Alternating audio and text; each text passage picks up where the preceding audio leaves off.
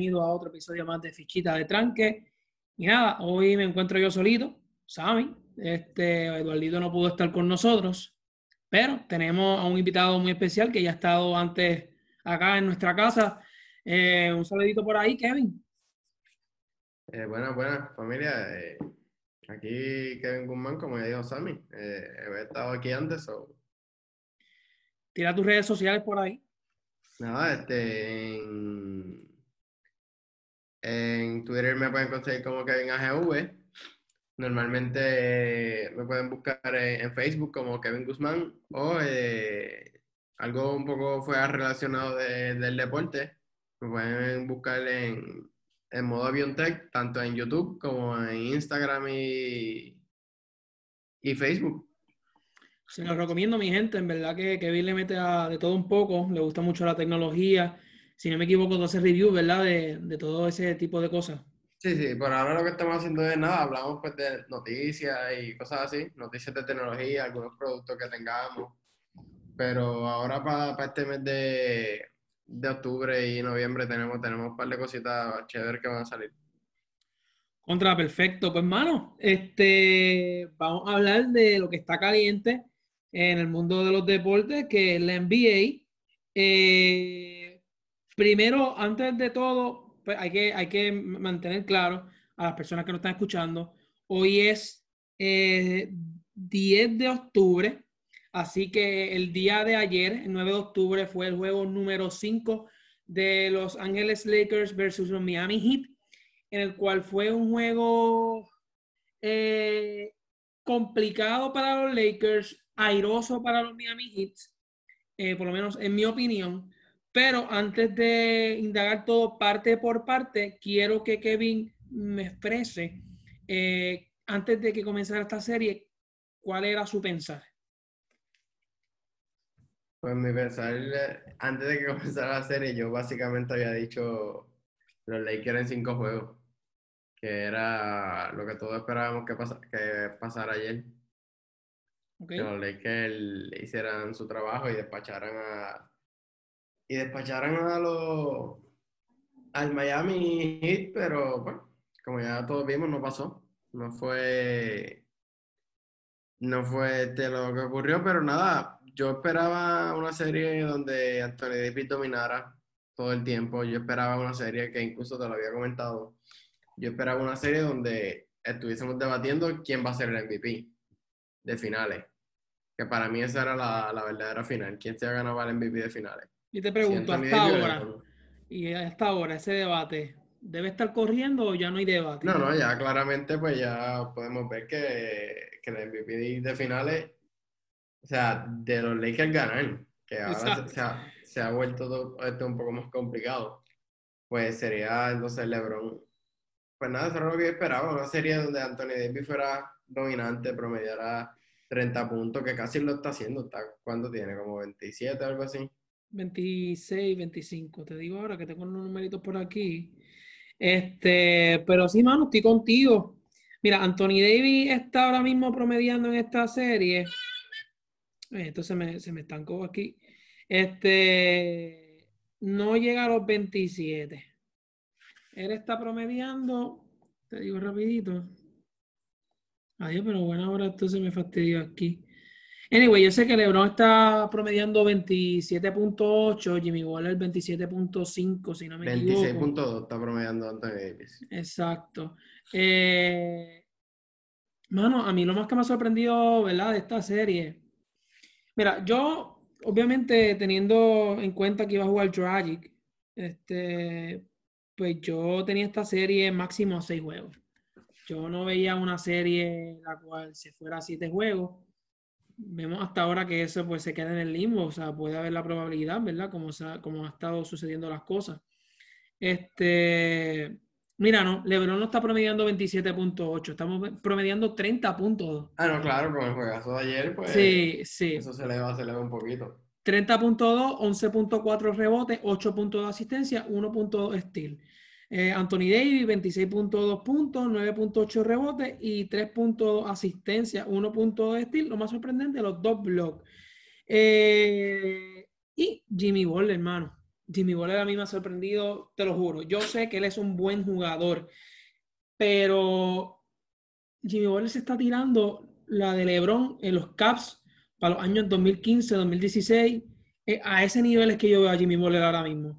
Está jugando demasiado brutal y en cierto modo hasta me molesta porque no es que me molesta porque me, alegro por él como jugador, sino es como que diantre, hermano, eh, sorpresa, esto yo no lo esperaba y realmente le está haciendo la vida de cuadrito a Los Ángeles Lakers, además de todo lo que ha hecho Eric Spolstra y los chamaquitos, tanto Tyler, este, Tyler Hero como Duncan Robinson.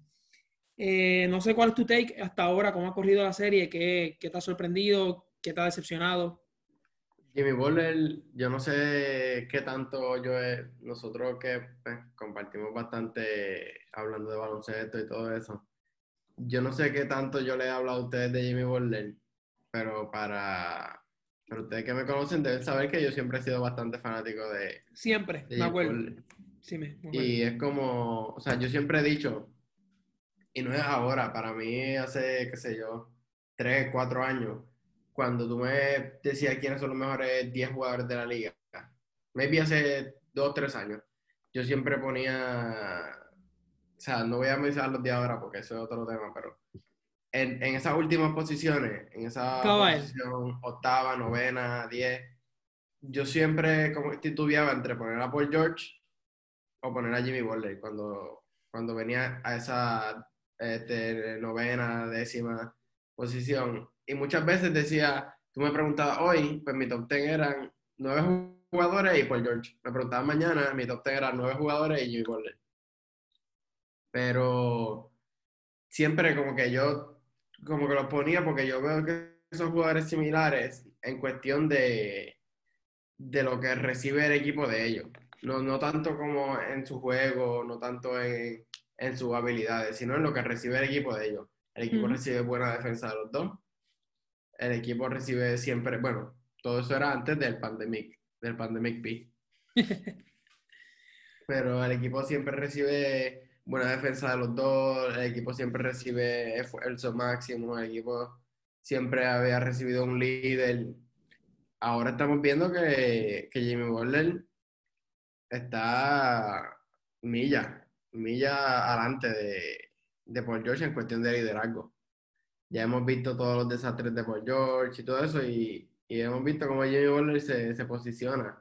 Para mí siempre ha estado entre los mejores, qué sé yo, entre la octava a duodécima posición. O sea, ah, el año anterior, el anterior y el anterior. No, no, y te entiendo. A mí, sinceramente, yo no lo tenía en mi top 10. Creo que sería algo que, que tendríamos que reconsiderar ahora con, para el próximo season. Muchos jugadores que para mí salieron, otros entraron, o sea, hay que, ¿verdad? Hacer un análisis después de eso.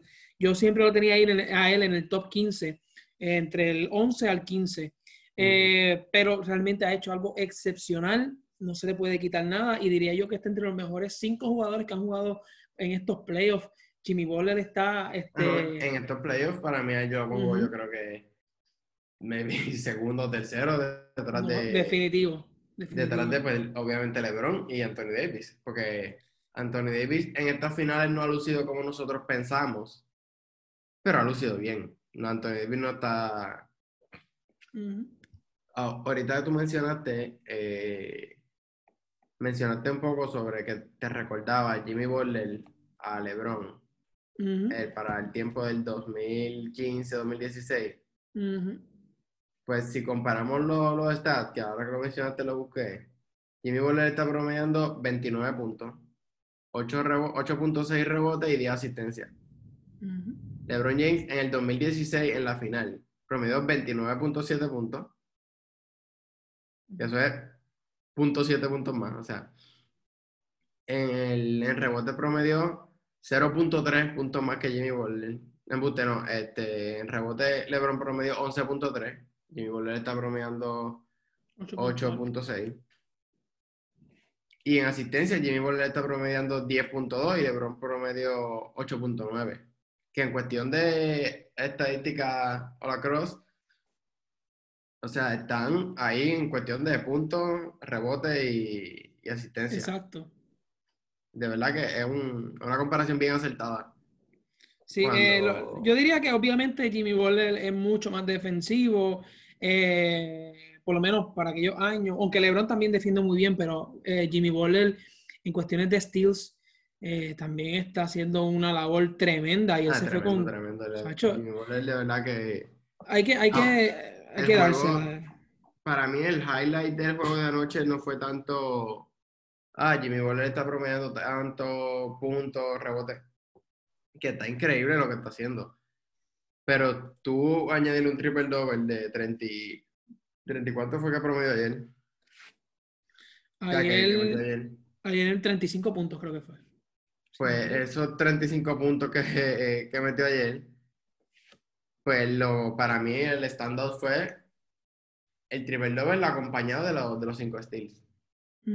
Definitivamente. que, no está dejando nada que desear. No es como que ah, Jimmy Butler hubiese hecho esto o hubiese hecho lo otro. El tipo jugó 47 minutos.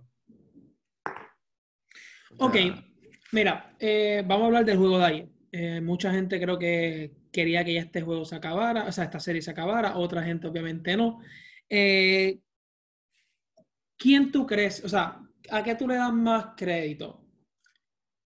a Miami por haber ganado el juego o, por los, o, se lo achacan más a los Lakers por no ejecutar a lo último, en los últimos minutos, de la manera correcta. El, si te el juego completo yo no lo pude ver, yo estaba trabajando y, y vine a ver los últimos siete minutos, seis minutos. Pero dejándonos ver los números, y no solamente dejándonos llevar por los números, este, porque pues muchas veces uno ve los números y hace un análisis súper vago. Como que después ah, el número dicen esto, pues el juego fue así. Sino el, el crédito yo siempre se lo, siempre tenemos que darle un poco de edge al equipo que gana. Claro. A menos que no sea una situación donde el equipo perdedor hizo 3, 4, 5 turnovers en, en el último minuto, o, o, que el equipo perdedor haya tomado decisiones erráticas. En esta situación no fue así. En esta situación hay que darle todo el crédito a Miami. Miami. Tiene que darle crédito a Miami porque todo el juego ellos se mantuvieron ahí. Y tú no puedes entonces quitarle el crédito al equipo ganador si estuvieron todo el juego ahí pegados. No fue una no, corrida no, y, no, y no solo eso, ellos mantuvieron la, mayor delantera del juego la tuvieron ellos. Exacto. Fueron los Lakers que vinieron y no fue una corrida al final, que a veces si tú ves y tú dices, coño, estaban ganando por 30 puntos y se durmieron porque pues se, confiaron y le hicieron una remontada. Ese no fue el caso. O sea, fue un toma y dame y Miami ejecutó. Duncan Robinson ejecutó con ese triple Duncan Robinson me dio como 20 y pico puntos. Hmm. Ayer se vistió de, de Clay Thompson. Sí, o sea, y todos sabemos que Duncan Robinson es tremendo tirador. Sí, sí, pero. Pero. pero no, no esperábamos que en los momentos más grandes luciera así. Mano, y Kyle Kuzma, una defensa horrible. Pero que Kyle Kuzma es Kyle Kuzma. Y Marcus Mori y, y Marquis Mori tampoco se queda atrás. Eh. O sea, él a veces, José, hace las cosas, pero cuando se switchea con él o con Kuma, o, no hay break, no hay break, esos son dos puntos seguros. Eso es uno de los grandes problemas que está teniendo los Lakers. Mira, yo creo que los Lakers no tienen, están teniendo problemas en los tenovers tempranos. Ellos hacen demasiados tenovers temprano en el juego. Eso hay que darle mucho crédito a la defensa de Miami, definitivamente.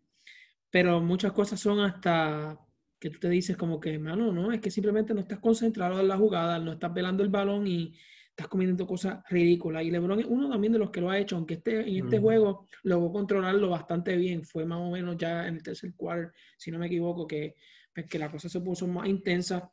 Pero fuera de eso, los Lakers hicieron 15 turnovers, este, Miami hizo 13 turnovers, que tampoco la diferencia es tanta. Y eso explica también por qué el juego estuvo tanto ahí. Ahora, yo esperaría más rebotes de los Lakers.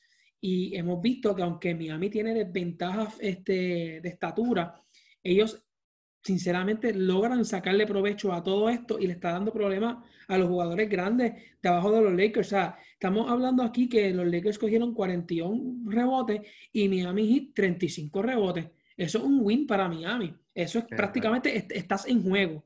Miami está en juego porque los Lakers hicieron 12 rebotes ofensivos y ustedes, Miami, hicieron 9 rebotes ofensivos. Una diferencia de 3 para un equipo que no tiene jugadores grandes, por decirlo así. O sea, estamos hablando que los Lakers deberían dominar más las tablas y no lo están logrando hacer. Crédito a Miami, crédito a su energía, a, la eficiencia también de, de su free throw, que ellos tuvieron 95% del free throw y los Lakers 85% del free throw.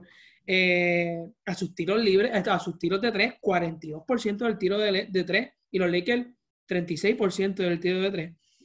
O sea que fue un juego bastante reñido. La realidad del asunto, yo creo que aquí el game changer de todo esto son los jugadores de rol. Eh, vemos como para Miami los jugadores de rol no le temen al momento. Muchas veces tienen el pulso frío y, son acertados al momento de ejecutar. Podría decirse lo mismo de los Lakers, por ejemplo, con Contavious Cowell Pop, que ha jugado tremendísimo en estos últimos dos partidos. Pero yo diría que fuera de Contavious Cowell Pop, en los últimos dos partidos estoy hablando, y LeBron y AD, pues los otros, pues, están un poquito sloppy, por decirlo así, medio cuestionable en su ejecutoria. Entiéndase Kuzma, entiéndase Morris, entiéndase el mismo Caruso, que muchas veces hace cosas tremendas, pero no ha ejecutado muy bien. Eh, y creo que si no me equivoco, Rondo tampoco tuvo un buen juego ayer, que en mi entender, de cara a esta serie y empezando esta serie, era el tercer mejor jugador de los Lakers. Al fin teníamos el tercer mejor jugador, porque sabemos que en toda la serie ha sido uno distinto. En Denver, para mí, el tercer mejor jugador fue Howard. Para mí, de cara a esta serie, Rondo lo iba a hacer porque tremenda aportación eh, eh, estaba haciendo. Y ayer Rondo tuvo cuatro puntos, cinco rebotes, cinco asistencias y dos steals, que de hecho no es nada malo, pero cuando entonces vemos el plus minus tiene un menos 13. Eh, nada, yo creo que hay que hacer ajustes, ¿verdad? Yo siendo los Lakers, yo no sé, no sé, que, tú, tú siendo Frank Vogel, ¿verdad? Y te pregunto, yo, ¿tú a esta serie a los Lakers o a Miami? ¿Quién tú quieres que gane o te da igual? Pues el juego ayer yo quería que lo ganara. Yo quería que lo ganara Miami. Porque por lo que te dije, como no, no lo pude disfrutar completo, dije, pues déjame disfrutar cuando okay. ganen completo. No, pero. Yo. Ok, pero me imagino que va a los Lakers porque los diste ganar, ¿verdad? ¿Cómo? Tú vas a los Lakers porque los diste ganar, me dijiste, si no me equivoco. Sí, la verdad que sí. Y no, no solamente por. Pues porque lo. Que los di ganar. O sea, se escucha, ¿verdad? Sí. No solamente por porque los digan él. Y yo vi. O sea, yo veo todo el tiempo como LeBron. O sea, LeBron está en una posición que no puede perder. O sea, LeBron no puede perder ante un equipo de Miami que tiene una sola estrella. Y antes de lo que hemos visto, antes de estos finales, es una sola estrella que no es top 5, o sea, no es... Es una sola estrella que muchos, la mayoría, no tenía ni en su top 10. Como que eso sería una mancha bien grande para LeBron. Yo soy de los que piensa que LeBron no tiene una mancha tan grande, o sea, tiene una mancha gigantesca que es la de Dallas. Y luego de la mancha de Dallas, yo veo el resumen de LeBron bastante limpio porque ha perdido contra equipos mejores, punto. El 2014, algunos lo pueden decir como una mancha porque, porque pues... Pero hay equipos estaban en decadencia. sí, lo, y lo limpiaron bastante, bastante fácil en cinco juegos, yo creo que fue. Sí. Pero ¿qué tú harías? Si fuera Frank Vogel, ¿qué cambio tú harías de cara al próximo partido? La verdad es que probablemente primero implementar el two-man game un poquito más. No es el, no es el como Houston, que, querían hacer isolation y pick and roll todo el juego ya. Pero sí implementar un poquito más el pick and roll, en, especial en, especial en esa última jugada. para tener una posición donde si LeBron no puede ejecutar, porque lo triplican, porque tiene todo el equipo encima, pues quien tú tengas libre para ejecutar sea tu segunda estrella. Que no tengas que recurrir a Danny Green o no tengas que recurrir a, a Marquis Morris. Porque al final del día tú ganas y tú pierdes con tus mejores jugadores. Y las decisiones que ellos tomen. So, implementar al final del juego o en posiciones así cerradas un, un two-man game de pick and roll, un high-low en el post, sería, para mí sería, sería lo ideal. Pero en cuestión de, del juego en general, pero no hay, no hay nada más efectivo que darle la bola a LeBron y que él nos lleve a la tierra prometida, que él sea el dirigente en cancha, porque es lo que ha pasado. O sea, sabemos que fue lo que pasó en el juego anterior. LeBron tú eres el dirigente en cancha, tú decides a quién le va a dar la bola, a quién no. Y. O sea, y vete tú metiendo bolas. No podemos pretender que venga a meter 40 otra vez. Pero, pero si, si se puede mantener el juego cerca, eso es lo que yo haría. Yo, yo sí concurro contigo. También yo trataría de empezar a, como él siempre hace, pero en estos últimos juegos no, se ha podido realizar de la manera más efectiva, pues trataría de alimentar a ID desde el principio. Porque, pues, como sabemos, a veces los jugadores grandes pues se tardan un poco en caer en ritmo y pues ID no es la excepción, así que yo trataría de alimentarlo desde el principio, que se sienta confiado en esa yompa, eh, para cuando quizá en algún momento grande pues, pues LeBron no sea el único que tenga la responsabilidad de drivear hasta el canasto, que de hecho la gente, la gente cree que es fácil, pero cuando tú estás jugando tantos minutos, drivear al canasto es bien, pero que bien, bien cansón, y más cuando tres, tres o dos cuerpos se te paran de frente. So, es súper explotador, eh, que con todo y eso en el juego de ayer lo hizo en los últimos minutos eh, y logró ejecutarlo bien.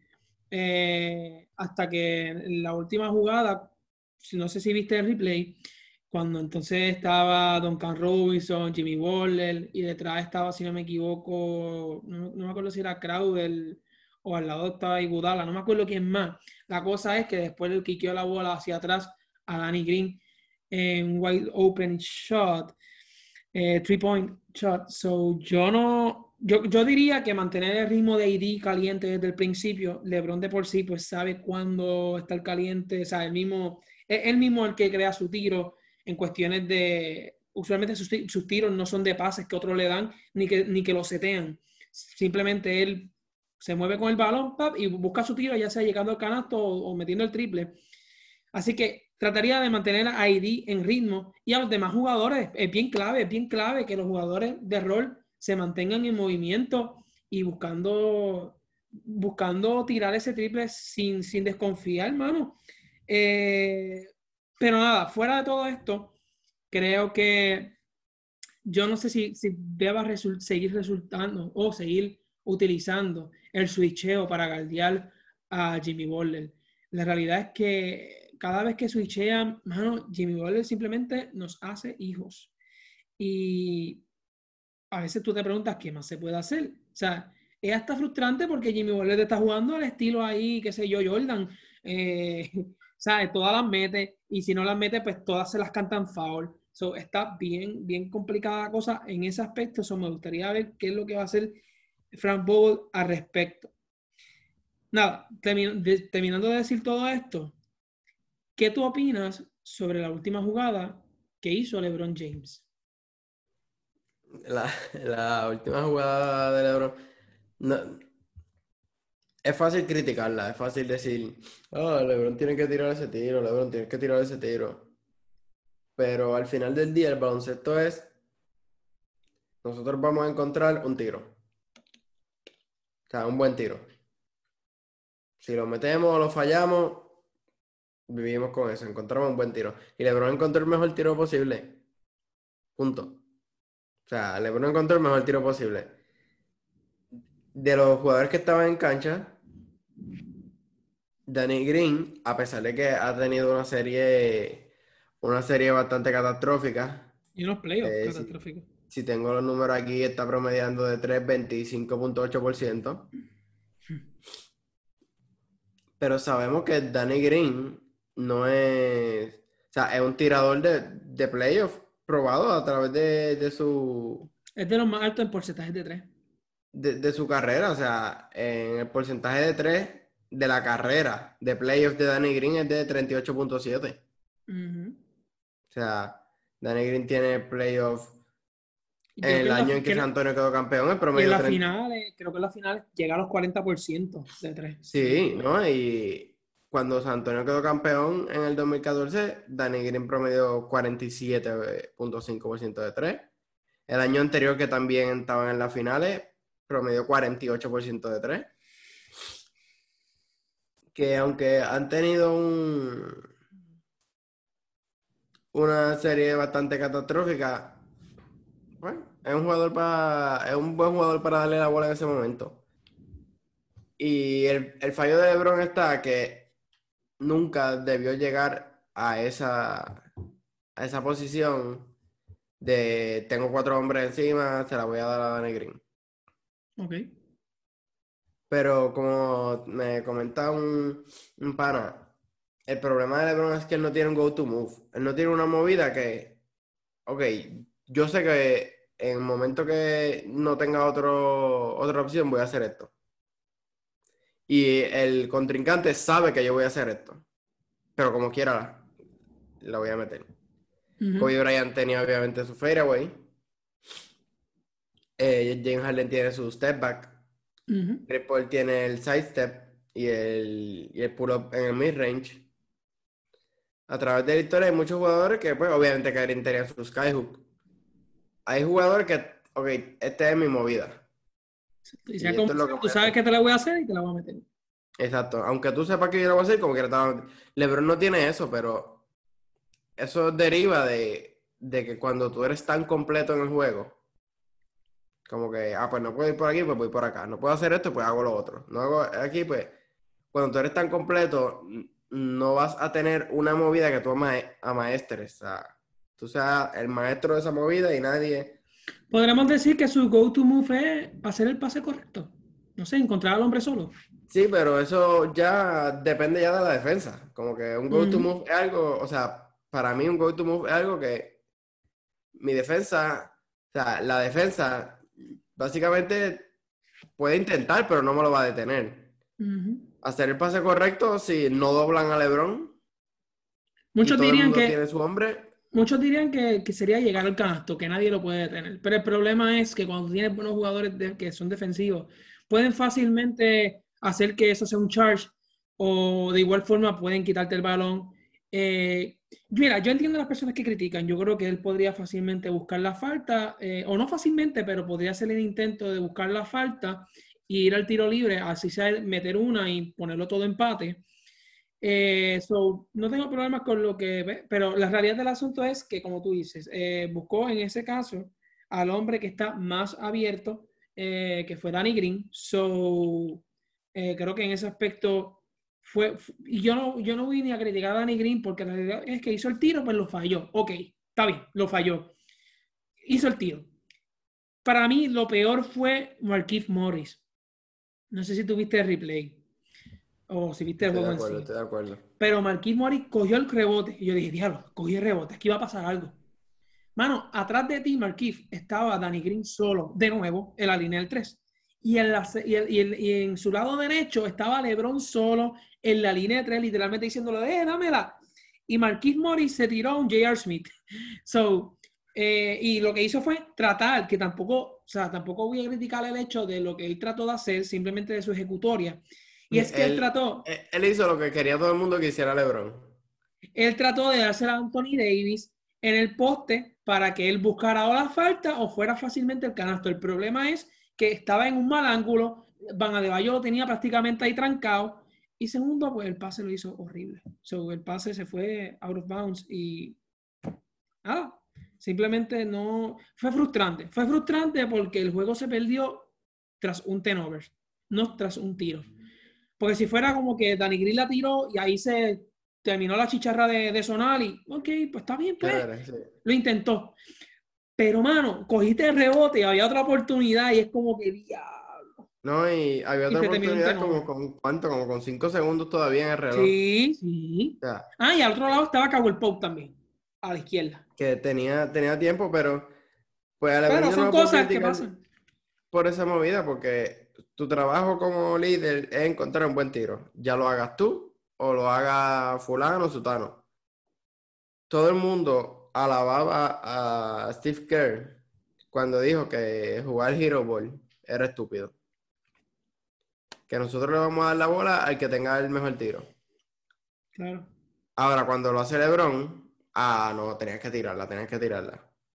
Yo entiendo el punto de que tenías que tirarla, pero ese nunca ha sido su juego y Ese no es él. ser- La gente tiene que entender que él no es Kobe. sí, no, que- que- o sea, él no, ese, no, ese no es el jugador. Él es más Ese- un Magic ese no es Johnson su- o algo así. y muchos dicen, ah, que él no tiene ese insti- instinto asesino. Para mí no es eso, o sea, tú no le puedes pedir a un jugador que, que juegue de una manera que no es su juego. Y menos cuando el tipo lleva 17 años en la liga. Y que le ha dado resultados, ese ¿tú fue me entiendes?